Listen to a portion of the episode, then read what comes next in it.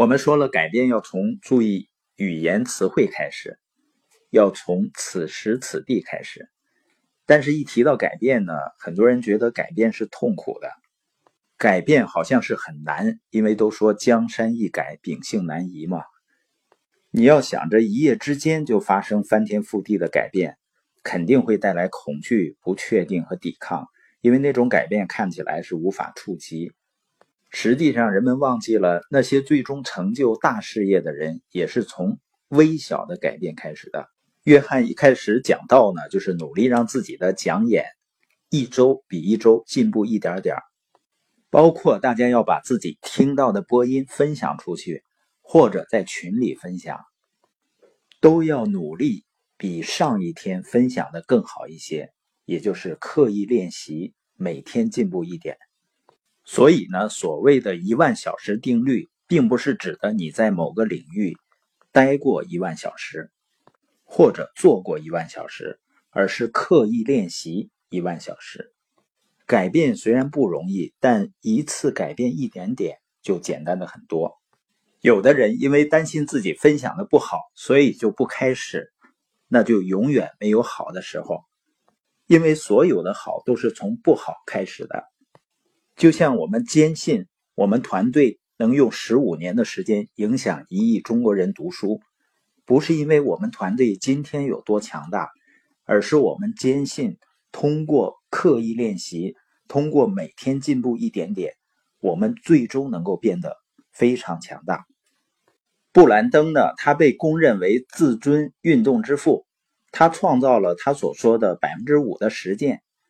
建议呢，每天通过问自己一个问题，尝试做出百分之五的改变。比如说，如果我今天的责任感增强了百分之五，我能做什么呢？这种思维能帮助我们接受逐渐递增的改变，因为每次做出微小的改变的想法就不那么恐怖了，能帮助我们克服自己的犹豫和拖延。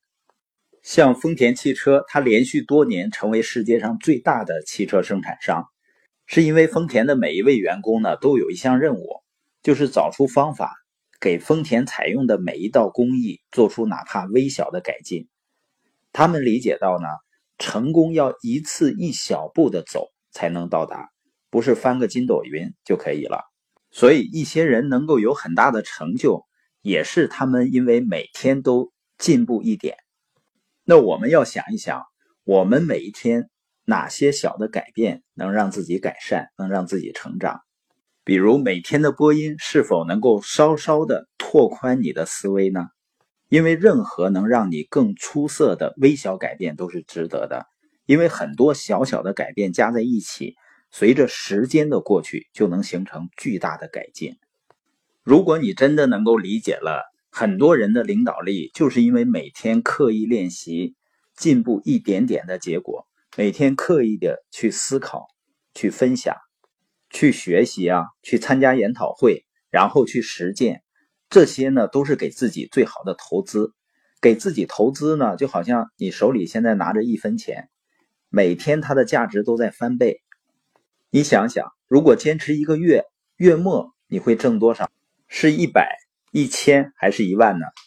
远远不止啊！如果你以一分钱开始，每天翻倍，一直持续三十一天，最后你会得到两千一百四十七万四千八百三十六点四八元。我们每个人的成长也是一样，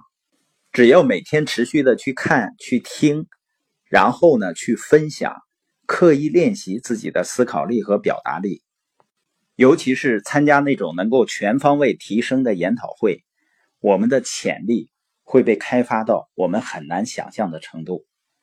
今天播音的重点呢，就是那些最终成就了大事业的人，都是从微小的进步和改变开始的。